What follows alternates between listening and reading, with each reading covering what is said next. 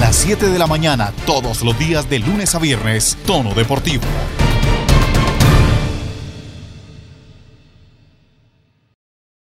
¿Qué tal? ¿Cómo les va? Buenos días, bienvenidos. Esto es Tono Deportivo. El presidente de la República, Iván Duque, además de demeritar el informe de la CIDH sobre lo que sucedió en Colombia los días del paro, o bueno, los días más álgidos del paro, también ha decidido designar a Guillermo Herrera como nuevo Ministerio del Deporte. Es un administrador de empresas de la Universidad del Rosario que dice tener más de 20 años de experiencia en ejecución de políticas públicas en beneficio de comunidades. Ha tenido responsabilidades en sector público en niveles nacional y distrital.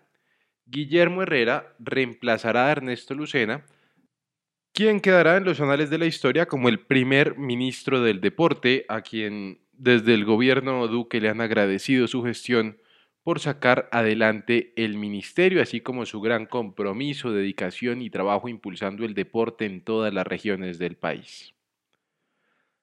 ¿Qué hay que decir de Lucena antes de irse?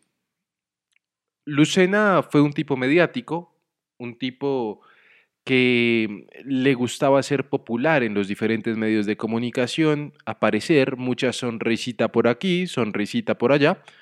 A ver, esto es normal cuando una persona viene del sector privado y pasa al sector público. Lucena, un tipo que tiene muy buenas migas, según él, en la Sergio Arboleda, por obvias razones, su familia tiene mucho que ver con esta universidad, él hizo parte de la Conmebol en un puesto, digamos, no de gran exposición, sino más bien de menor exposición, y llega a ser en Colombia ministro. En cuanto a nivel deportivo, pues hay que decirlo, él fue campeón nacional o subcampeón nacional de dobles en squash hace muchos años, y hasta ahí. Eh, ahora sale del ministerio siendo una de las cabezas visibles de la WADA por la buena labor que realizó trayendo otra vez los equipos y las certificaciones para que reabrieran el laboratorio antidopaje de Colombia. Uno que, vuelvo y repito, y no me cansaré de repetirlo nunca, lo implementó Andrés Botero Philipsburn, lo dejó perder Clara Luz Roldán y lo recuperó el señor Ernesto Lucena. Si me preguntan a mí ¿Qué fue lo mejor que hizo Lucena? Fue eso. De resto, si ustedes le preguntan a sus asesores, a su numeroso equipo de trabajo, pues hablarán de la gran persona que es, debe ser buen padre, debe ser buen hijo, no lo sé, seguramente, eh, al menos buen jefe era, según lo que nos cuentan. Pero más allá del laboratorio antidopaje, lo que yo vi fue, pues, varias trabas que tuvo para poder implementar lo que quería, le faltó quizá moverse un poco más, no lo sé. Entre otras cosas buenas que hizo fue brindarle a los deportistas el estatus que merecen, quizá algunos llevándolos a un nivel estratosférico, no sé si merecido o no merecido, pero lo hizo y está bien. Por vez primera en la historia del deporte colombiano se invirtió en la formación de los deportistas desde el ministerio, por ejemplo el caso de María Camila Osorio, pues Ricardo Sánchez está aquí en Colombia apoyando a la tenista, entrenándola, porque el ministerio eh, supo mover las fichas para poder traer al técnico español. Hasta el momento, cosas malas no ha hecho Lucena, o al menos no se las he dicho. A mí me parece que hay un manchón grande, independientemente del hecho de querer salir en medios todo el tiempo, de querer figurar en todas las victorias de los deportistas, porque al final eso lo hacen todos los ministros del deporte o directores de Coldeportes. Normal. A mí me parece que hay una mancha grande con el tema de los pesistas, ¿sabe?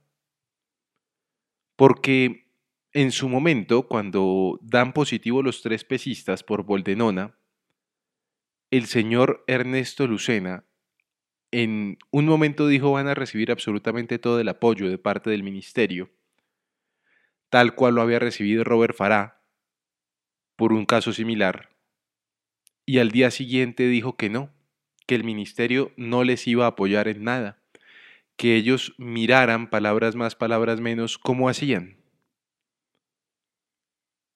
hay que medir las cosas con el mismo rasero cuando uno es un ministro. En el caso de los pesistas, debieron recibir todo el apoyo por parte del ministerio. No esperar que la federación, una federación que trata de hacer el trabajo, trata de conseguir dinero más allá de lo que les da el comité o de lo que les da el ministerio, pues salga a defender a los deportistas. Al final, vea lo que pasó. Dicen que es una victoria, pero no es una victoria cuando de ocho cupos solamente le dan tres. A nivel deportivo, ¿no? Porque a nivel de sanción la quitaron. Y eso está más que bien, eso hay que aplaudirlo. Pero el ministerio ahí pifió. Pifió duro. En las pesas también quisieron mantener al técnico que bajo su guardia, por llamarlo de alguna manera, se dieron los casos de dopaje con Boldenona. Lo defendieron, lo mantuvieron e inclusive se enfrentaron a la federación.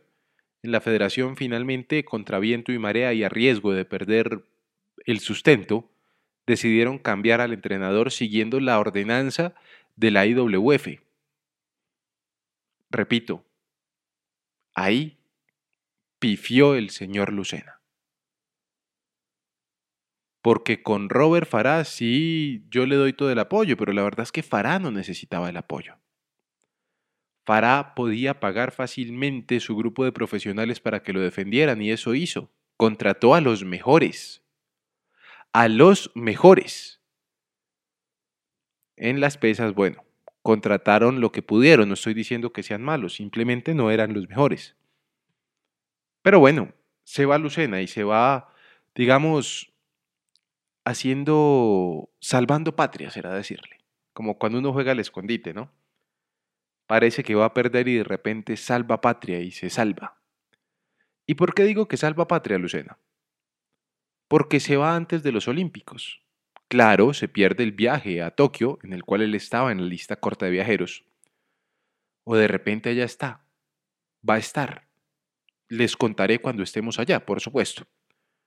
Pero más allá de eso, si a Colombia le va mal en los Olímpicos, ojalá no sea así, aquí hemos dicho que vamos a apoyar 100% a nuestros deportistas, pero si a Colombia le llegase a ir mal, porque está dentro de las posibilidades de lo que es el deporte, ya no lo van a poder señalar a él como principal responsable. Y digo esto porque, así como ellos se atribuyen la responsabilidad de las medallas y de los buenos logros, también deben atribuirse la responsabilidad de los fracasos deportivos. Y vaya que podría ser escandaloso el caso en que Colombia le fuera mal en las Olimpiadas. A ver, llevamos solo 70 deportistas, querían llevar 100, se dieron cuenta que no podían, luego 90, se dieron cuenta que era muy complejo, luego 80 y se puso más complicada la cosa, entonces cerramos en 70, listo, 70 los empaca de un avión y se van para Tokio.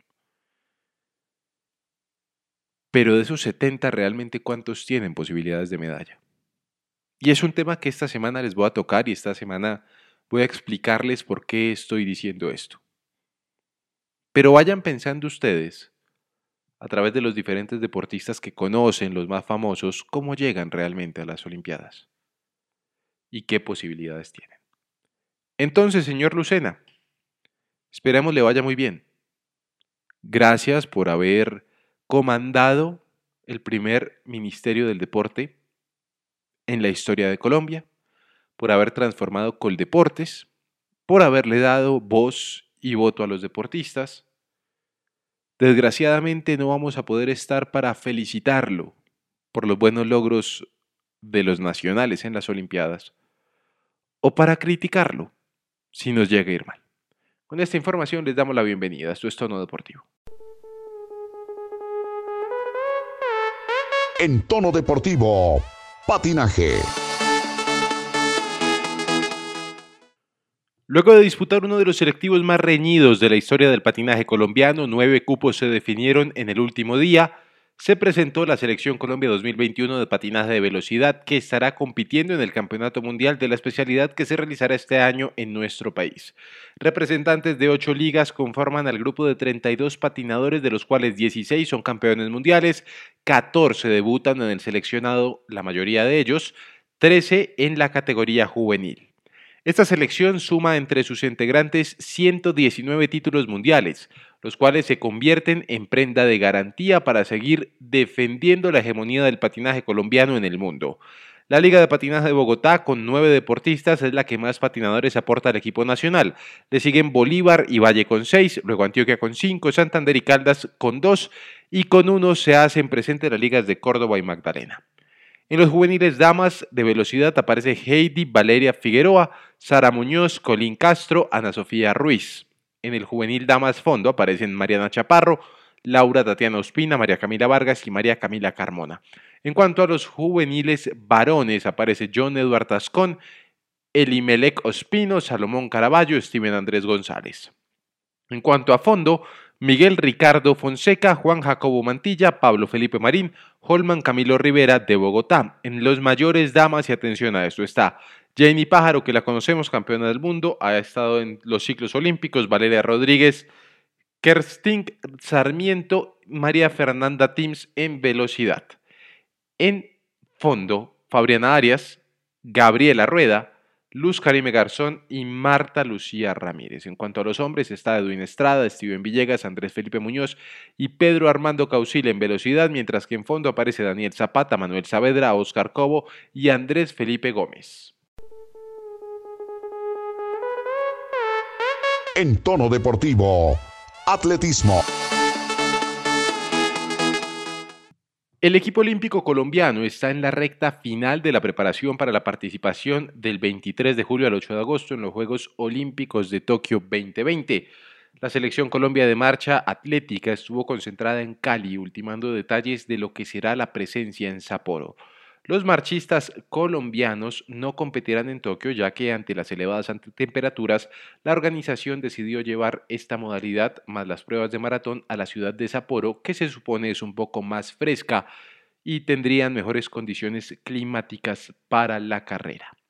Pensando en esa participación, los entrenadores Luis Fernando López y Marcelino Pastrana, junto con un equipo de ciencias aplicadas, cumplieron con una concentración en Cali para hacer las últimas pruebas antes del viaje a Japón, acercando todo a lo que será la competencia real. En la concentración estuvieron los atletas Eider Arevalo, campeón mundial de 2017, Lorena, Lorena Arenas, Esteban Soto, José Montaña, Jorge Ruiz y Diego Pinzón. Los de distancia de 20 kilómetros marcharon los 20 kilómetros y los de 50 hicieron 40 kilómetros de prueba. La concentración en Cali incluyó trabajos de gimnasio, pruebas en la pista del Estadio Olímpico Pascual Guerrero y una simulación de carrera en los alrededores del Estadio de Palma Seca del Deportivo Cali, lugar ideal para estar a punto. El equipo de marcha atlética será la última delegación colombiana en arribar a Tokio para la competencia y será el 30 de julio, el día que aterricen en Tokio. En tono deportivo, ciclismo. Apelando a su experiencia, inteligencia y saber estar en grandes vueltas, Rigoberto Urán, el mejor de los colombianos en el Tour de Francia del IF Nipo, se mantuvo en el lote de favoritos y aprovechando la selección progresiva del pelotón por el fuerte ritmo y el intenso calor, subió un nuevo escalón en la clasificación general del Tour de Francia, relegando al británico Ben O'Connor de la G2R, quien pagó su esfuerzo en la extensa fuga de la novena etapa en la que exigió bastante el Mont Ventoux. Urán, conocedor de cada una de las piezas en el selecto grupo de aspirantes al podio, siguió su marcha al paso del tren del Team Ineos que tiró durante gran parte del ascenso hasta provocar el caos en hombres de suma importancia en la disputa por la general como el español Enric Mas del Movistar, quien terminó cediendo terreno en la conclusión del mítico puerto ubicado en la región de Provenza. La victoria de la jornada fue para el belga Wout van Arden, quien después de haberse exhibido al sprint en Valence mostró su faceta de escalador liderando la fuga del día junto al campeón del mundo Julian Alaphilippe del Desenuic Quickstep y la dupla del Tex Gafredo integrada por Bauke Molema y Kenny Elissonde. El todoterreno de Jumbo Visma triunfó con un tiempo de 5 horas 17 minutos y 43 segundos, seguido por Elisond y Molema a 1 minuto 14. Rigoberto Urán fue quinto entrando a 1 minuto 38 junto a Tadej Pogachar del UAE Team Emirates y el ecuatoriano Richard Carapaz del Ineos. Van Arber también se metió en la disputa por la camiseta de la montaña, 44 puntos, que sigue siendo propiedad del colombiano Nairo Quintana con una sumatoria de 50 puntos. En la general, Urán es segundo a 5 minutos 18 del líder, el esloveno Pogachar, mientras que Carapaz ya es cuarto a 5.33 y sueña con su primer podio en la Gran Bucle, después de haber obtenido, por supuesto, el título del Giro de Italia en 2019. El Tour seguirá su marcha el día de hoy sobre 160 kilómetros entre Saint-Paul-Trois y Nimes, donde el británico Mark Cavendish podría igualar el récord de 34 victorias del estadounidense Eddie Merckx. Iniciamos hablando del Junior de Barranquilla porque tal cual y lo habíamos manejado en tono deportivo y en Adictos al Balón durante las últimas semanas, se confirmó hace instantes la llegada de Cristian Martínez Borja al cuadro tiburón. El delantero que estaba en Ecuador realizando una muy buena campaña como goleador, pues había estado en los planes del Junior de Barranquilla. Sin embargo, ante la inminente firma de la renovación del contrato con Teófilo Gutiérrez, se había aplazado un poco. De igual forma, cuando sonó lo de Carlos Vaca, pues quedó, digamos, en un segundo plano pero ante el fracaso rotundo en uno y otro, aunque ojo que me dicen que lo de Vaca puede volver a tomar camino, pues el primer gran refuerzo de Junior es Cristian Martínez Borja, un jugador que en el fútbol colombiano ya estuvo en el Independiente Santa Fe, en donde no le fue muy bien, en América de Cali, en donde efectivamente se convirtió en un gran goleador, un referente, y ahora en el Junior de Barranquilla, Santiago, cuáles son los pormenores de la llegada de Cristian Martínez Borja, porque como lo dijimos en tono deportivo y adictos al balón, iba a llegar. Eran cuestión de horas. Sí, y de hecho, Alejandro, el tema de Cristian Martínez Borges se estaba complicando un poco porque él se encontraba en la ciudad de Barranquilla desde el fin de semana. Realizó exámenes médicos, todo fue aprobado, sino que la dirigencia del Junior de Barranquilla estaba esperando algunas cosas, pero en, la tarde, en la tarde de hoy firmó su contrato por dos años con el equipo barranquillero y ojo, que lo de Carlos Vaca se podría dar. Esto no significa que porque ya Junior tiene un delantero van a descartar lo de, lo de Vaca. Se podría dar hoy ya el jugador quedó libre del Villarreal y ojo, que el fin de semana lo que se vivió en la sede del Junior de Barranquilla fue importante. Varios hinchas estaban molestos por no la renovación del jugador de, del Junior de Barranquilla, Teófilo Gutiérrez. Y también importante, Johan Bocanegra eh, se reintegra al equipo Tiburón luego de su paso por el Will. Muy bien, buena información la que tenemos, como lo habíamos advertido aquí, Cristian Martínez Borja, nuevo hombre del Junior de Barranquilla. Omar, frente a Carlos Vaca, porque si bien la negociación la semana pasada se había caído, hoy se conoce que el jugador que estaba en el Villarreal es hombre libre, no tiene un contrato con ninguna institución deportiva. Pareciera entonces que el tema con el Junior se vuelve a encarrilar, Omar Pachón. Sí, lo que pasa es que siempre yo creo que es de vaivenes el tema de Junior, porque de hecho hasta se ha hablado de que es posible que Teo no se desvincule totalmente, o sea, ya está desvinculado, pero pues que el próximo equipo siga siendo Junior de Barranquilla. Pero a ver, el tema de Vaca, como bien lo decíamos acá también, pasa por lo económico, por un lado, por el proyecto deportivo, y el otro aspecto es el tema familiar. Hay unas cosas que pesan mucho para Vaca y por eso estaría eh, bastante conforme con regresar a Barranquilla, pero a mí me dicen que por ahora no, o por lo menos este semestre no estaría muy cerca de llegar Carlos Vaca, pese a que los rumores han crecido y como usted lo dice, últimamente se volvió a reactivar toda esta situación. Eh, yo creo que este semestre Vaca no va a llegar al Junior de Barranquilla, pero su regreso será inminente. Si no es este semestre, será a principios de 2022, pero Carlos Vaca sí o sí quiere estar con Junior. Lo que pasa es que Alejandro, a usted sí entiende que le queda un poco de fútbol y puede sacar un buen porcentaje de dinero en un semestre. Yo creo que cualquiera, por el futuro de su familia y el suyo, también lo pensaría. Y Junior en este semestre no se está jugando nada sumamente importante, a diferencia de una liga y una Copa Colombia, que son importantes, sí, pero Vaca sería más un refuerzo para, para una Copa Libertadores que deje un poco más de rédito económico y que es a la final y a la postre el reto más grande de Junior, la Libertadores. Oiga, finalmente del Junior de Barranquilla se fue un jugador, Daniel Moreno, si no estoy mal, iba para Santa Fe, ¿cierto, Fore? ¿Qué fue lo que pasó con esa situación ahí entre Junior y Santa Fe? Al final cambió de rumbo, Alejo. Al final, como dicen por ahí, el avión no terminó aterrizando en Bogotá, sino en Ibagué. Eh, después de muchas idas y vueltas, una negociación que parecía que ya estaba, eh, como dicen, definida hace tiempo, el jugador termina reforzando entonces al Deportes Tolima, pero yo quería decir algo rápido en ese tema, Junior. La verdad, yo creo que tampoco puede menospreciar la Copa Sudamericana, independientemente que llegue Carlos Vaca, que llegue, no sé, ahorita Martínez Borja.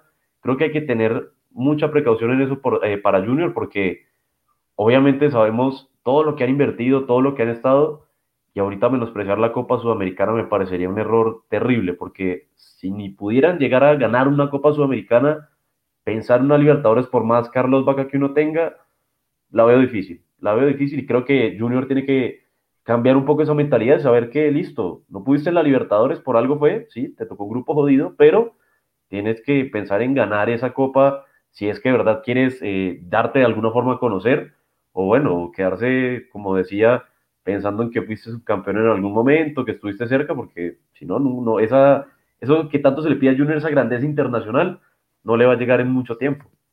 Hay un tema y es, históricamente el fútbol colombiano tiene muy poca, bueno, muy poca espalda en torneos internacionales. Ve a la selección Colombia, una sola Copa América, eh, creo que ha llegado a ocho semifinales, pero realmente son pocas las veces que ha quedado segundo al menos.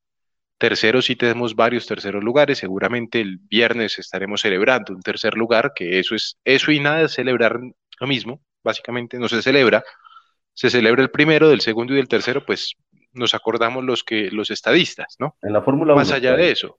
Sí, también, también, porque ahí suman puntos, pero aquí bueno, no sirve de nada. También, en el Tour también es importante, pero pues acá... Bueno, hombre, a propósito, Rigoberto Urán, segundo en el Tour de Francia, en la general. Muy bueno. Pero en términos de fútbol en Colombia, pues si vamos a revisar solamente Nacional, que tiene dos Copa Libertadores, el Once Caldas una Copa Libertadores y el Santa Fe una Copa Suramericana, son los equipos que tienen títulos internacionales y que podrían decir tienen un recorrido y un peso a nivel suramericano importante.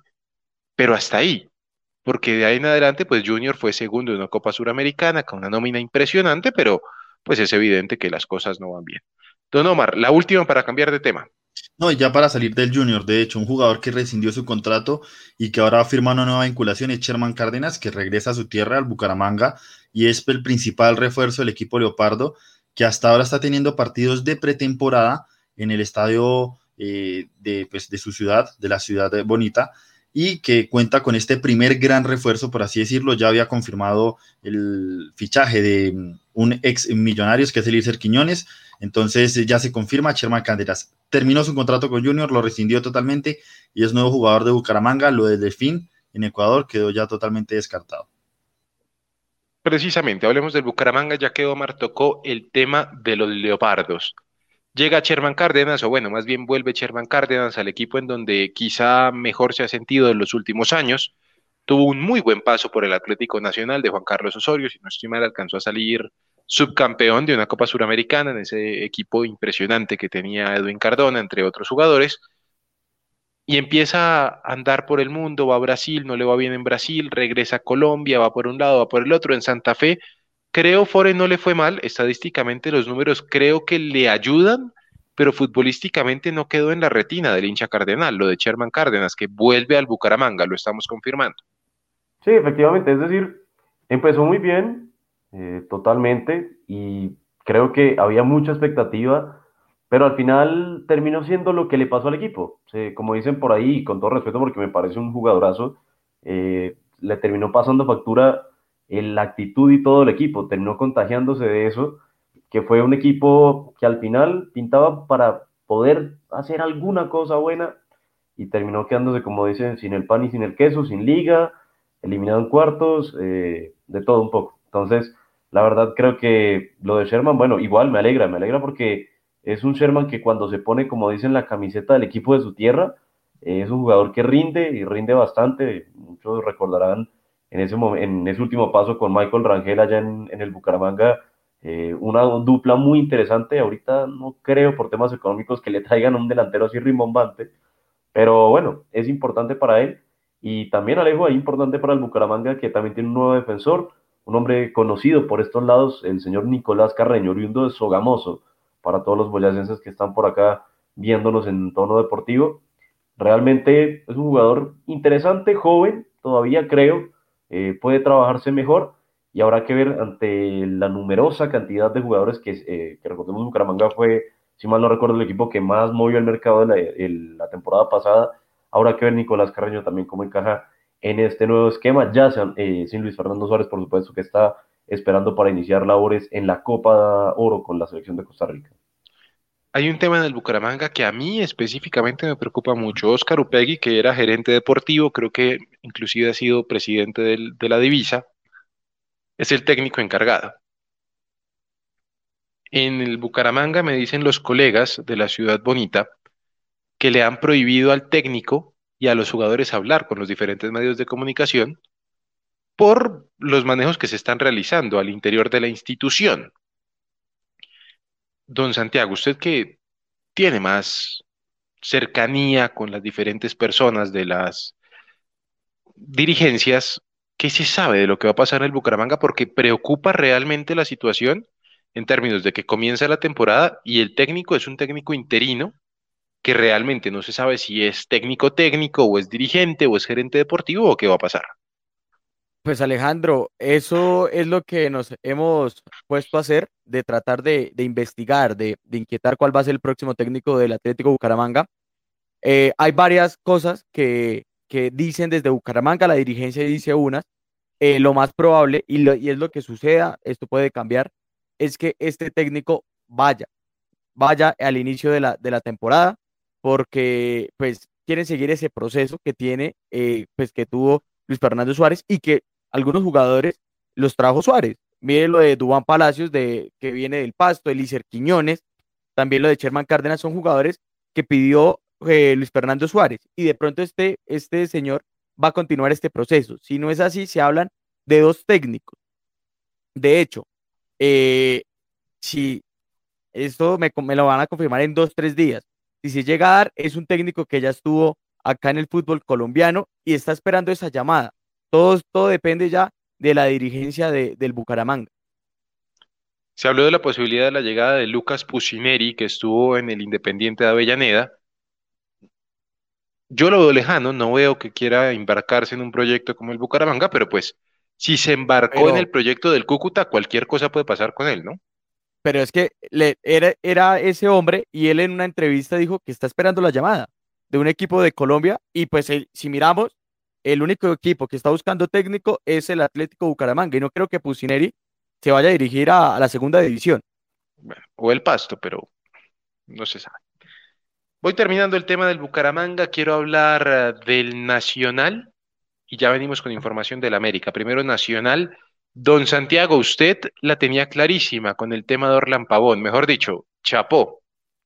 Sí, Alejandro, desde aproximadamente hace tres semanas lo dijimos acá en tono deportivo y en Adictos al Balón, la contratación de Dorlan Pavón, cuando eh, muchas personas decían que no, que eso no se iba a dar, que qué pena, señor Alejandro, lo incluyo porque usted me dijo que no se podía dar la contratación. No, no, no, yo lo digo, no creí posible que pudieran pagar el salario de, de Dorlan Pavón, 300 mil dólares mensuales, era impensable.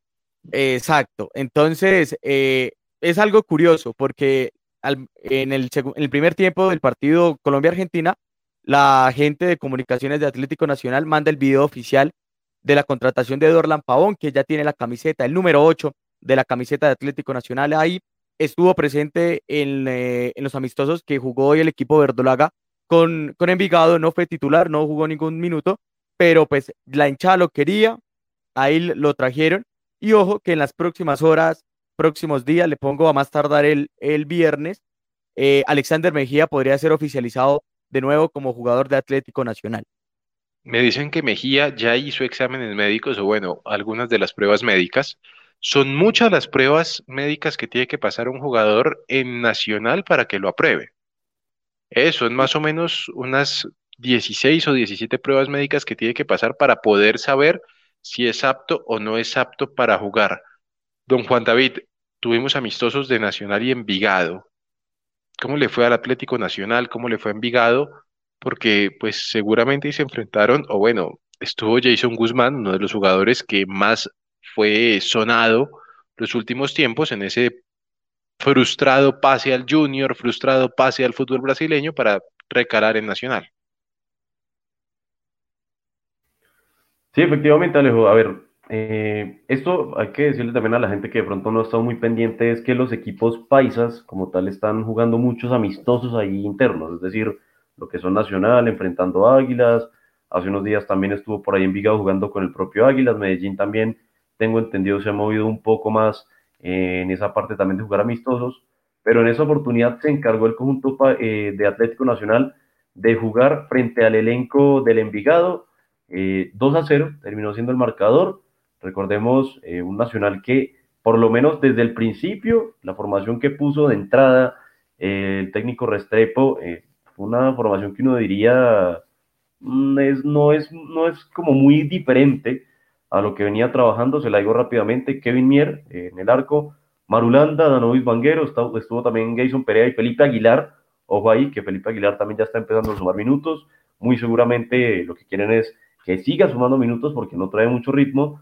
y que pueda estar ya para el inicio de la Liga Betplay, por supuesto. Después tuvieron Nelson Palacio con Brian Rovira y más adelante Harlan Barrera, Gerson Candelo, el Rifle Andrade y en punta estuvo Jefferson Duque. Como les decía, 2 por 0 terminó ganando el conjunto de Atlético Nacional. Esto fue en horas de la mañana.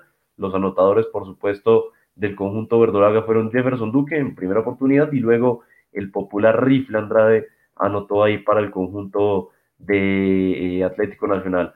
Ya después digamos que se, eh, se, utilizó un equipo un poco más alterno, que es lo que vienen haciendo varios, eh, varios conjuntos acá del fútbol colombiano. Después estuvo David Agudelo en el arco, Hayen Palacios, Jimmer Forí, estuvo también la pareja central Brian Córdoba y Emanuel Olivera, Sebastián Gómez con Johan Inestrosa, uno de los juveniles, y ahí sí, como usted estaba mencionando, alguien que se esperaba que estuviera, que pudiera mostrarse, el señor Jason Guzmán, Estuvo como extremo derecho, Alex Castro extremo izquierdo y también estuvo ahí Tomás Ángel un rato eh, junto con Jonathan Alves, que todo parece indicar eh, que se queda en Atlético Nacional. Ya lo habían mencionado en estos días, eh, la cláusula es poquito cara para que salga el uruguayo, entonces difícil ahorita con este mercado tan volátil que estamos atravesando en el fútbol colombiano, que pueda moverse ahí el conjunto de Atlético Nacional, pero bueno, siguen fogueándose, importante, eh, tengo entendido también que Atlético Nacional, no solo Nacional, varios equipos se van a seguir moviendo en estos días con un poquito más de amistosos, por lo menos en esta semana, para ya, como dicen, llegar a punto para lo que será el inicio de la liga que está ya a la vuelta de la esquina. Este fin de semana inicia la femenina y ya el siguiente, si mal no recuerdo, el 16, 17, ya comienza como tal la acción de la Liga Betplay nuevamente. Hombre, a propósito de equipos antioqueños, el Independiente Medellín confirmó el fichaje de Vladimir Hernández, muy sonado el paso para el Atlético, del Atlético Nacional Independiente Medellín. Un pedido expreso del profesor Hernandario del Bolillo Gómez, igual que el muchacho este Cambindo, el que estaba en el América, que estuvo en el Quindío, pasó al América, ahora está en el Medellín, espera poder sumar minutos y por supuesto goles, va a estar haciendo pareja con Buletich. Me dicen tengo información de que el señor Matías Mier no quiere continuar en Independiente Medellín, Santiago. Sí, Alejandro, pues precisamente luego de la contratación y que se diera oficial el fichaje de Vladimir, eh, Matías Mier se acercó a las directivas del equipo poderoso y dijo que él quería jugar, que, y sobre todo lo que dice Juan David, ha estado en los amistosos del equipo poderoso, no ha sido titular y tiene muy pocos minutos. Él se acercó, le dijo a la directiva que eh, lo, mandaran en préstamo a algún equipo donde tuviera minutos, todo parece indicar que están esperando propuestas de algún equipo oficial para que el jugador se vaya a Independiente Medellín. Recordemos que apenas iniciando este, este mercado de fichajes, eh, ni, ni Reina ni Mier iban a ser tenidos en cuenta por, por el Bolillo Gómez. Después de todo el tema de mercado de fichajes, decidieron retenerlos. Ahora toca esperar porque también Reina no va a tener muchos minutos, pues según lo que se ha visto en el tema de amistosos durante esa preparación. Muy bien. Hombre, eh, se fue Don Omar Pachoni, tenía información, dígame. No, hay rápido a propósito de Medellín, eh, digamos que ahí no hay muchas novedades, lo que se sabe es, por ejemplo, que Arregui, que recordemos, eh, tenía que volver después de estar... Viene lesionado, ¿no, Arregui? Sí, viene lesionado y pues Eh, lástima, porque es un jugador que a mí me encanta, pero viene atravesando un momento muy difícil después de lo que fue, por supuesto, cuando salió del Medellín hacia Argentina por el tema eh, familiar. Todo esto no, no pudo terminar de tener un ritmo como el que se le notó acá, que para mí pintaba para ser de los tres mejores volantes si le dejaban seguir ahí eh, del fútbol colombiano, pero bueno, tendrá que reportarse, tengo entendido que esta semana, a final de semana por lo menos, ya tiene que estar concentrado bajo las órdenes del profesor Borillo Gómez y también eh, un jugador no muy conocido obviamente, pero que igual estaba haciendo parte y venía teniendo minutos, Jaime Giraldo, que finalmente ya se sabe va para el Deportivo Pasto, entonces uno de estos jugadores que tenía el Medellín ahí un poco en veremos, finalmente llega a reforzar al conjunto del eh, Volcán, del Galeras. Alejo, eh, rápidamente lo de Arregui. Arregui tenía que presentarse él se va a presentar luego de que abran fronteras en Argentina. El tema del cierre de fronteras en Argentina lo está afectando porque Independiente Medellín ya tenía tiquetes para él la semana anterior y no se presentó. Y otro jugador que le están buscando equipo es Leo Castro. Leonardo Castro quería salir, de hecho sonó como un cambiazo por el tema de Vladimir Hernández para Nacional, pero en Nacional todavía no se define el tema de las contrataciones y la habilidad para poderlas hacer terminará por ahí en Bogotá, no sé. Podría ser. Hablando de Nacional, hay varias salidas, ¿no, Omar? Sí, Alejandro, precisamente son dos jugadores, bueno, uno ya estaba eh, fuera, por así decirlo, en la institución, que es Gustavo Torres, y, el otro es eh, Deiner Quillones, los dos con destino escarlata, porque fueron pedidos por Juan Carlos Osorio para reforzar esas posiciones en los extremos como tal. Gustavo Torres ya pasó exámenes médicos con América de Cali, ya eh, será anunciado mañana, en las próximas horas. Y Deiner Queñones está ya en definición del contrato entre equipos, porque el jugador ya tendría un acuerdo de palabra con el América de Cali. Falta arreglar detalles entre clubes, entre Atlético Nacional y América de Cali. No sería muy tenido en cuenta por el profe Restrepo. Y ante esta situación, ante la salida de Vladimir Hernández y de Deiner Quiñones, Atlético Nacional estaría buscando también un jugador por ese sector del campo, teniendo en cuenta que Pavón viene a reforzar por un lado, pero quieren a alguien también con proyección en ese sector del terreno de juego. Muy bien, ya que nos da el paso para los cuadros del Valle del Cauca, empezamos a hablar rápidamente porque nos quedan apenas minutos de programa. El América de Cali confirmó a Daniel Hernández, el jugador que estuvo en Once Caldas, creo que fue su mejor versión en el fútbol colombiano y en el Medellín, en Medellín no le fue tan bien. Llega al conjunto Escarlata aprobado por Juan Carlos Osorio. Gustavo Torres, tengo entendido, ya pasó exámenes médicos y está a la espera de firmar contrato. Llegaría con, pues, a préstamo por un año con opción de compra. Mm, ¿Cuándo y dónde se va a jugar la Suramericana del América, don Santiago? Porque el Pascual Guerrero no tiene todavía las luces. Según ha dicho el secretario de Deportes de la ciudad de Cali, pues se demora todavía más o menos un mes y medio la consecución de las luces. Sí, el tema es que eh, el contrato o la empresa encargada de que iba a poner las luces LED en el Pascual Guerrero, eh, como que tuvo un percance y no pudo cumplir. Pero ya el América de Cali se movió. El partido va a ser el próximo martes 13 de julio contra Atlético Paranaense en Pereira, en el Hernán Ramírez Villegas ya confirmado por Pereira, también confirmado por, por el América de Cali. Allí es donde se va a jugar. Y hablando también del equipo Escarlata, el tema de Gustavo Torres y, y Deiner Quiñones van con contrato con una cláusula de disciplina. Recordemos que estos jugadores han salido de varios clubes por temas de indisciplina y pues es pedido express del técnico Juan Carlos Osorio, pero con esa cláusula en especial. Muy bien. Para terminar rápidamente, Alejandro. Santa Fe y Millonarios. No, y otro tema ¿qué otro tiene? Del cuadro azucarero. A mí me dicen que ya está, solo falta sacar el comunicado oficial. Harold Preciado estará con el equipo de Alfredo Arias este semestre. Ya es confirmado. Muy bien, se llegó a un acuerdo económico entonces entre la dirigencia del Verdolaga, bueno, del cuadro azucarero, del verde azucarero, y Harold Preciado que viene del fútbol chino. Una ficha muy alta, muy, muy alta. Ahora, y esto lo digo yo siempre, ¿no? O sea, cuando el jugador se jacta de ser hincha y viene de ganar toda la plata que gana en otro lado, pues podría bajarse un poco el sueldo en pro de su equipo. Claro, nadie sabe cómo, cómo trabajan los demás. Muy bien. Alejandro. Con esa información, dígame. para cerrar ya de Millonarios también, eh, eh, ajustar que renovaron al Caballo Márquez hasta el próximo año, igual que a Cristian Vargas. Y ya una noticia del fútbol internacional, porque esta mañana habría llegado una llamada a la gente Daniel Muñoz por un interés de la Fiorentina sobre el jugador colombiano. Muy bien, con esa información llegamos al final de este informativo de Adictos al Balón y Tono Deportivo. Que tengan un feliz día, una feliz noche o una feliz tarde.